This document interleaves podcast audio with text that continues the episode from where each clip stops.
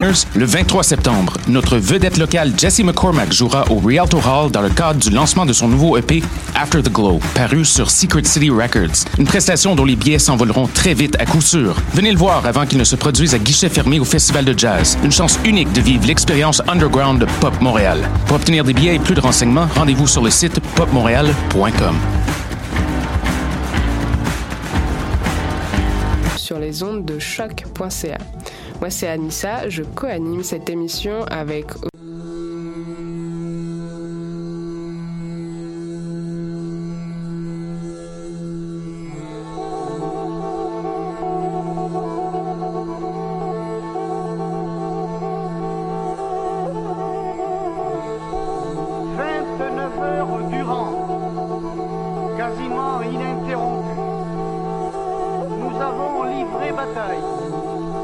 pied à pied, dans des conditions difficiles, face à un adversaire tenace, intransigeant, mais tout de même suffisamment ébranlé par la guerre générale. And the fight of lost children. And I will strike down upon thee with great vengeance and furious anger.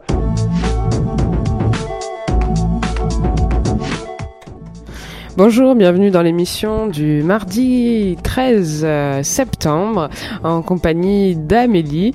Euh, aujourd'hui, on va vous parler des peuples berbères d'Afrique du Nord, euh, de leurs coutumes et, de leurs traditions.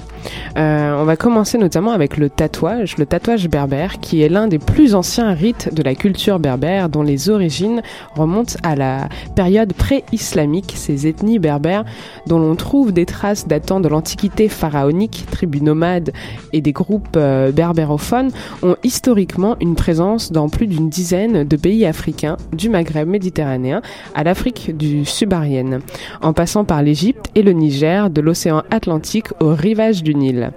Aujourd'hui, nous avons décidé de vous parler euh, d'une de leurs coutumes, coutume qui est en train de disparaître. Nous allons vous parler du tatouage berbère. Donc le tatouage berbère est lié à un ensemble de rites païens, de sorcellerie et de magie. Ces croyances sont toujours l'objet de coutumes euh, dans les campagnes où l'islam n'a que partiellement intégré ces anciennes pratiques et croyances. Alors le, tatouage est appelé El Ayasha, celui qui fait vivre, et parfois encore une pratique en milieu rural où les femmes depuis toujours protègent leurs enfants de mauvais sorts et de malchance en leur dessinant sur le front avec du noir de fumée. Euh, par exemple, on retrouve cette coutume lorsque le jour de la naissance d'un enfant coïncide avec un événement néfaste. Pour conjurer le sort, on va donc tatouer la mère. Le tatouage a ici une fonction de communication entre le corps humain et le monde des esprits. Aujourd'hui, au Maghreb, le tatouage ONE fait encore partie des traditions berbères et le côté ornemental ayant de longue date pris le dessus depuis longtemps sur le sens magique et primitif. Euh, nous allons continuer à vous parler du tatouage. Euh, plus en détail après la chronique d'Amélie sur la musique berbère. Salut Amélie. Bonjour tout le monde. Alors, aujourd'hui, je vais vous parler de la musique berbère, qui est donc une musique traditionnelle d'Afrique du Nord. Il y a une grande variété de styles, et, en fait, qui dépendent des régions. C'est surtout au Maroc qu'on voit cette musique, mais aussi euh, en musique kabyle, en Algérie, euh, de la musique touareg, c'est dans différentes régions. Du coup, euh, la musique berbère appelée aussi amix, est divisé en sous-groupes généralement suivant en fait les régions et les dialectes. On a du Amazique, du Tachelit et du Tarif et du Sossi, etc. Cette musique est divisée aussi entre musique traditionnelle et musique moderne, mais toutefois, le berbère reste quand même une, euh, composante culturelle la plus euh, fiable pour euh, retracer l'histoire contemporaine de l'Afrique du Nord. Les chants et la musique se transmettent de génération en génération depuis des siècles. Et cette multitude de terme musical dépend du coup des influences locales, mais ça n'a pas empêché une sauvegarde d'une identité et d'une âme musicale commune entre toutes ces régions. Les instruments qui sont utilisés dans cette musique sont le bandir, qui est un tambour, le gambri, qui est un lutte basse, ou encore la flûte oblique nez. Mais ces chants sont aussi accompagnés par des danses, qui sont euh, de véritables moments de riches et colorés. Euh, la musique, euh, du coup, berbère, a aussi influencé des groupes très célèbres tels que Led Zeppelin et les Rolling Stones. Ou les Rolling Stones, excusez-moi. Elle a connu un essor depuis les années 60. Je vais vous faire écouter tout de suite un tube qui s'appelle Wa Yahoo de Amoury Magbach.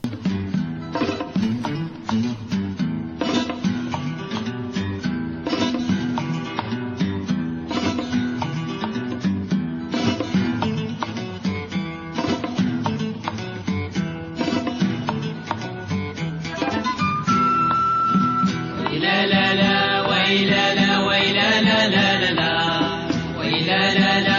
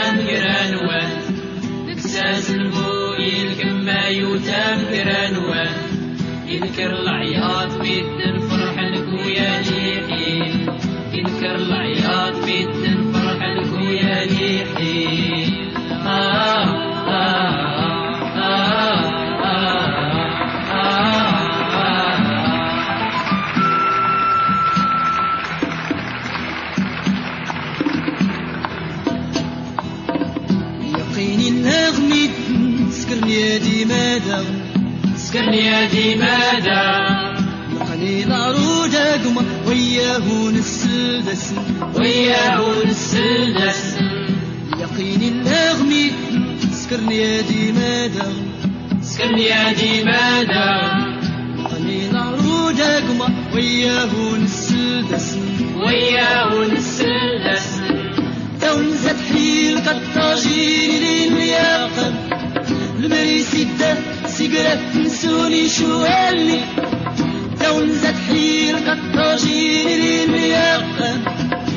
سوري ستة سجرة سوري شو قالي شو قالي شو قالي شو قالي شو قالي شو قالي شو قالي ساسن بو الكما يوتان قراني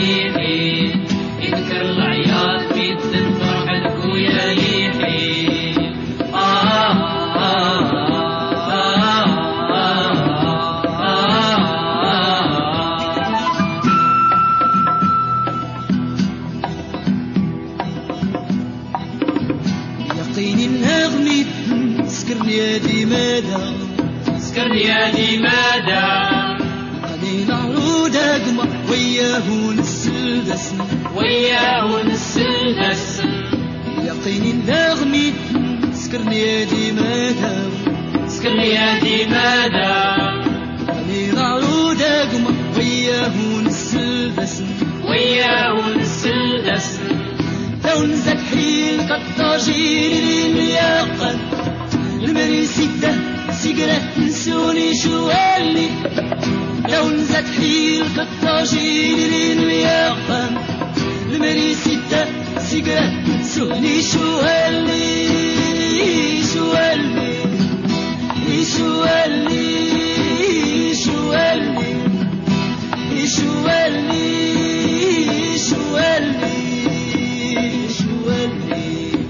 كساس نبوي لكما يوتام قرانو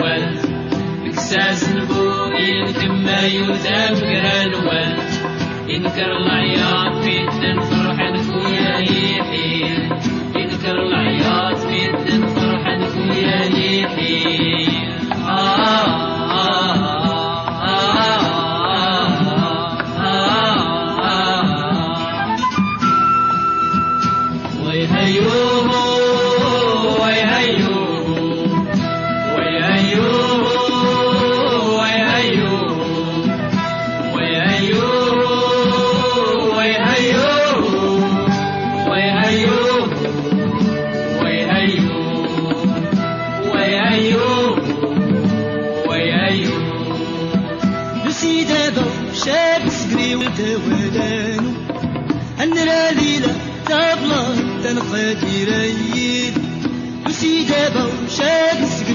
توانانو أنا رالينا طابلة تنقدي ريد وأنا التارة قد قصي وياه ينسسني.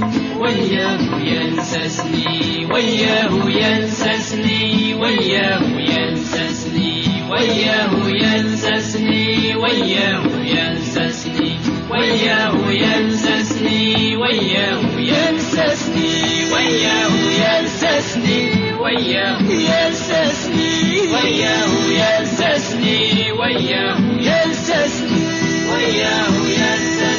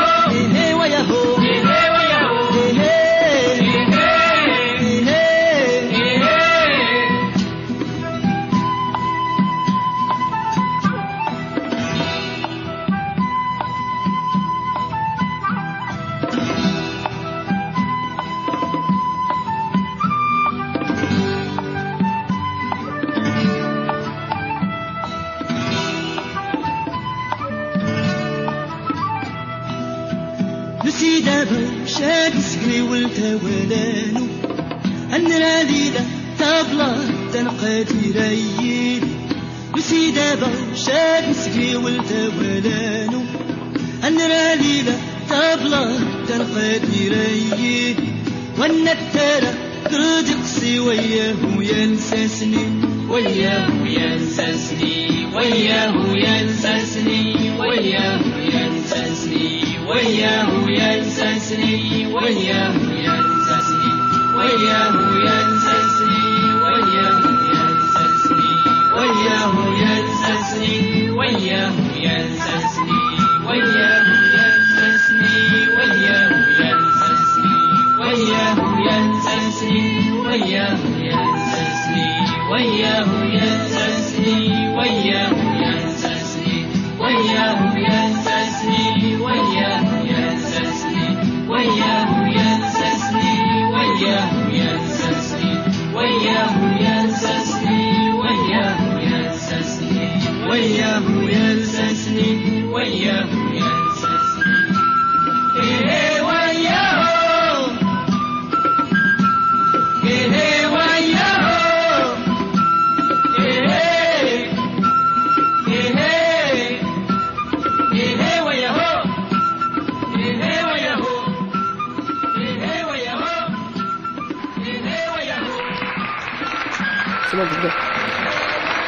Vous venez d'écouter. Vous venez d'écouter Wayaou de Amouri Mabak. Euh, Amouri Mabak, c'est un, il est considéré comme l'un des rénovateurs de la chanson berbère marocaine. Il est né en 1980 1951 pardon, à Rigiten, dans un petit village situé au pied des Hauts Atlas. Du coup, en fait, à la base, c'était un berger qui chantonnait dans les champs, puis euh, malheureusement, à 8 ans, il est devenu orphelin et euh, il a continué les études, puis il a fini par devenir un chanteur assez connu. Donc voilà. Merci Amélie pour cette chronique. Euh, on va enchaîner de nouveau sur euh, la culture berbère, non pas à travers la musique, mais à travers euh, le tatouage. Et d'abord, petite notion historique, le mot berbère, en fait, c'est dérivé du grec barbarois, dont les Romains ont ensuite nommé barbarus, qui signifiait en fait la langue euh, dont on ne comprend pas, que l'on ne comprend pas, Euh, c'est-à-dire les étrangers. Et c'est pour ça que les peuples berbères se désignent eux-mêmes Imazigen et euh, ont donc rejeté le nom de berbère. La langue amazigh, le mot tamazga désigne le territoire auquel ils appartenaient. Donc ça, c'était la petite parenthèse des origines du mot. Euh, quoi qu'il en soit, les peuples berbères sont l'un des peuples les plus anciens de nos civilisations. Et euh, de tout temps, le tatouage a été une coutume chez les femmes berbères, que ce soit à titre ornemental, c'est-à-dire de décoration, pour se parer euh, comme avec des bijoux et se rendre plus belle et désirable, avec un subtil touche d'érotisme tout en suggestion, ou pour exprimer un sentiment, symboliser un statut social, euh, par exemple la mort du mari et le veuvage par exemple, la femme berbère pouvant porter un tatouage sur le menton reliant chaque oreille, symbolisant la barbe du mari mort. Remontant au néolithique, en Afrique du Nord, le tatouage des tribus nomades berbères servait également à dissocier et à identifier les membres des différentes tribus amazighes euh, par des dessins, souvent sur le visage aux caractéristiques très géométriques et aux vertus prétendument magiques. Le tatouage était notamment censé conjurer le mauvais sort, éloigner le mauvais œil et apporter bonne fortune et réussite. Aujourd'hui encore, les femmes sont dépositaires des coutumes d'une civilisation très ancienne qui va à l'encontre de l'islam actuel tel qu'il est interprété dans de nombreux pays. Euh, le tatouage s'est partiellement adapté à cette interdiction coranique, notamment en ne représentant jamais l'image de l'homme. Donc pour les musulmans, la plupart du temps, le tatouage est proscrit par l'islam, symbole de péché, de mutilation, de modification de l'œuvre divine, euh, malgré son statut euh, de coutume immémoriale. Les imams continuent de condamner tout lien à d'anciennes croyances et d'éléments surnaturels. Euh, C'est pourquoi les femmes principales utilisatrices des dessins esthétiques sur la peau utilisent aujourd'hui plus couramment pour des raisons religieuses le tatouage au provisoire et non Il existe euh, de nombreux rites associés au henné, lors desquels il reste très présent, même aujourd'hui, le rite du mariage, rituel de la nuit du henné, de la naissance, du baptême, de la circoncision, et notamment des autres fêtes religieuses. Alors les Imazigen, qui signifie homme libre ou berbère, se tatouaient le front, le menton, les joues, le dos des mains et les tempes à l'aide de pigments issus de substances d'origine végétale et de charbon mélangé à du sang, euh, avec des motifs et symboles qui leur étaient propres et avaient un sens bien particulier. Le tatouage alors était plus social qu'ornemental, contrairement à aujourd'hui, où cette notion de tatouage symbolique a disparu dans les nouvelles générations de berbères. Même s'il peut parfois conserver une notion d'attachement à une communauté, permettant aux berbères et notamment aux kabyles de se démarquer culturellement des arabes. La fonction du tatouage est donc historiquement multiple chez les Amazighs. Il peut être protecteur et ornemental, mais également identitaire ou médical. Dans le Sahel, euh, en intervenant à mi-chemin entre l'extérieur et l'intérieur du corps, on lui prêtait des vertus guérissantes, que ce soit contre le mal de tête, l'arthrite ou d'autres sortes de maladies. Les Berbères sont donc euh, ce peuple autochtone d'Afrique du Nord. Leurs traditions sont ancestrales, mais depuis les années 40, ces traditions tentent à disparaître, notamment avec euh, les mouvements politiques religieux venus tout droit d'Arabie saoudite, avec euh, le mouvement wahhabite, propageant comme la peste leur interprétation des pratiques religieuses dans toute l'Afrique du Nord. Alors aujourd'hui, le tatouage c'est considéré comme un péché, alors qu'il y a moins de trois générations, cela était une coutume admise et acceptée de tous. C'est donc un changement extrêmement rapide qui s'est opéré dans ces pays du Maghreb. Aujourd'hui, certaines vieilles femmes vont même se faire enlever leur tatouage pour ne plus avoir honte euh, et font ainsi disparaître les traces des peuples anciens. En Tunisie, la dernière génération a porté euh, le symbole de cette culture et celle des grands-mères. Et dans le documentaire Le tatouage berbère, euh, nous suivons Maëlle Madouani, 28 ans, la seule femme tatoueuse de Tunisie, qui est considérée comme l'une des mauvaises, l'une mauvaise personne parce qu'elle commet un grave péché, celui de tatouer. Elle ne dispose euh, d'aucun statut officiel et tatoue clandestinement et cela euh, l'empêche pas d'avoir énormément de clients. Comme quoi cela montre que toutes les populations n'acceptent pas les lois imposées soi-disant religieuses. Alors, attirée par les motifs berbères, Mawal euh, part à la rencontre des dernières femmes berbères tatouées. Parcourant la Tunisie entière, de village en village, elle rencontre ces femmes et redessine les motifs des tatouages jusqu'à en faire un catalogue. Euh, ce qu'il faut savoir, c'est que les femmes ont toujours joué un rôle prépondérant dans la transmission des coutumes et l'apprentissage de certains rites. Et donc, en changeant de statut, euh, notamment euh, au milieu du XXe siècle, en intégrant le monde du travail, en quittant le, le foyer familial, euh, et avec l'industrialisation, ces femmes ont contribué, malgré elles, elles aussi, à, à l'effacement progressif de ces coutumes ancestrales et à la simplification des rites. En l'espace d'une génération, les tatouages ne semblaient plus dignes d'être transmis et aujourd'hui, ces tatouages sont proscrits. Donc euh, c'était euh, ce dont nous voulions vous parler aujourd'hui euh, concernant le tatouage. On va tout de suite redonner la parole à Amélie qui va, elle, enchaîner sur le blues Touareg. Tout à fait, merci Anissa. En effet, je vais vous parler aujourd'hui de Tina, Tina qui est un, du coup un groupe de blues Touareg. Le blues Touareg, en fait, c'est euh, leur musique s'appelle aussi Assouf, ce qui signifie en tachmek la solitude, la nostalgie. Et en fait, ce dont parle le blues, c'est exactement de l'exil et de la souffrance. Leur musique à eux, elle se situe entre euh, du coup le rock, le blues et la musique traditionnelle touareg. Il faut savoir que du coup Tinariwen signifie les déserts en tachmek, leur langue. Plus qu'un style musical, en fait, les Tinariwens ont été les porte-parole de la rébellion qui a connu les Touaregs au Mali au début des années 90. Il faut savoir qu'il y a eu plusieurs révoltes. En fait, euh, à l'époque, du coup, l'État colonial français a construit les États euh, maliens et euh, nigériens, mais selon aucune légitimité, et ils ont pratiqué une politique qui a visé à marginaliser, à mépriser et à exclure les Touaregs. Et ce groupe est particulièrement connu pour avoir du coup protesté et s'être rebellé face à, à cette euh, à cette action du, de la colonisation.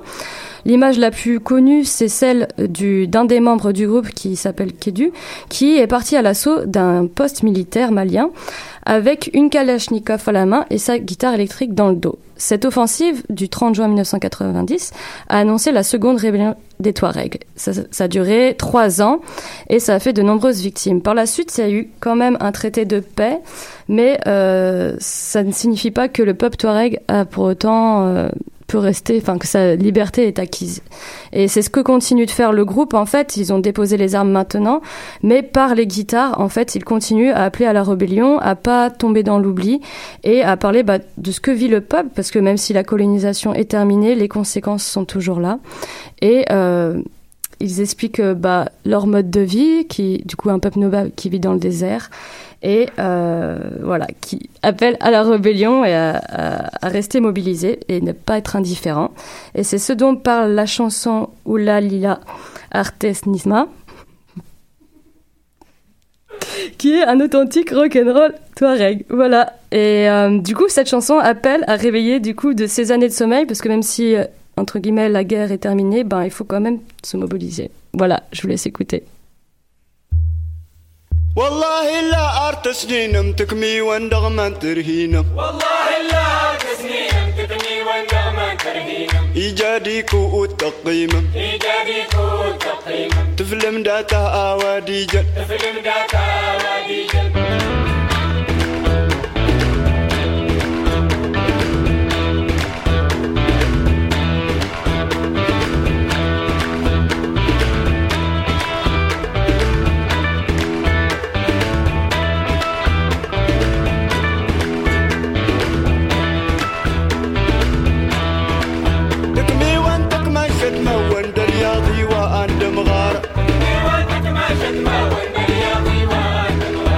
ينقذ جزاء قواهم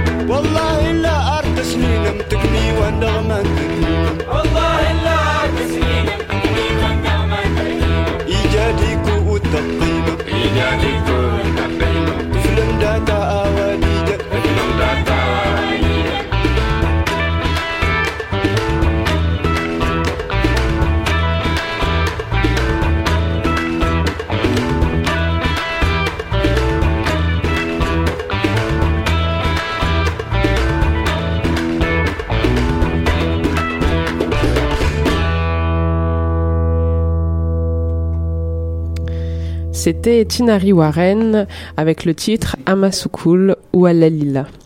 Euh, alors, comme tous les peuples autochtones, le Canada ici connaît bien cette situation. Ce sont des peuples qui sont sous-représentés, marginalisés, et euh, leur histoire plus que tragique, euh, je pense, nous, nous touche tous. Les, euh, les peuples amazighs, si on reprend l'appellation par laquelle euh, ils veulent être appelés et non berbères, qui, euh, qui vient, qui ressemble extrêmement à barbare, euh, on peut euh, voir les, luttes continuelles de, ces peuples euh, qui, euh, qui restent euh, très euh, discrètes, euh, notamment en Occident, avec euh, très peu, euh, notamment de représentation ou euh, euh, de porte-parole. Euh, notamment le groupe Tinari Warren. Euh, pour la petite histoire, a notamment été interdit à leur tout début, euh, notamment parce que ce- cela ne faisait pas partie des chants religieux et donc euh, toute haute musique était proscrite. Ils jouaient donc euh, clandestinement Euh, et leur connaissance du blues aussi s'est faite de manière clandestine à travers un trafic de cassettes de musique. Et, euh, et c'est c'est plutôt euh, original et cela montre la, la force et le, le courage de, de ces peuples qui, euh, malgré euh, la, la répression, continuent toujours à travers euh, des moyens plus qu'originaux à se battre et à vivre. Euh, je ne sais pas si Amélie veut rajouter un mot Bah, là-dessus. Comme tu le dis, je pense qu'il y a une similitude aussi dans les luttes euh, à travers euh, tous les pays et, et, et toute, ethnie, et, etc. Comme on l'a vu, là, ils utilisent les guitares. La semaine dernière, c'était le hip-hop. Euh, Pour d'autres, c'est le, street art. Et c'est intéressant aussi de voir comment ces rébellions peuvent être aussi pacifiques. Parce qu'ils sont aussi dans une intention pacifique. Je pense qu'il faut le souligner. Exactement. Tel un peu Gandhi. Sauf que eux, non, j'allais dire une bêtise, nous allons pas parler des vierges aujourd'hui dans cette émission. Très bien. Sur ce, euh, le petit mot de la fin. Euh, Amélie, je, je te laisse euh, cette, ce privilège. Eh ben, je vous remercie de nous avoir écoutés, puis continuez à écouter du rock and roll et du et du blues touareg, et on se revoit la semaine prochaine pour plus de folie. Super, merci Amélie. Au revoir. Euh, à la semaine prochaine pour euh, d'autres interventions aussi pertinentes que les nôtres.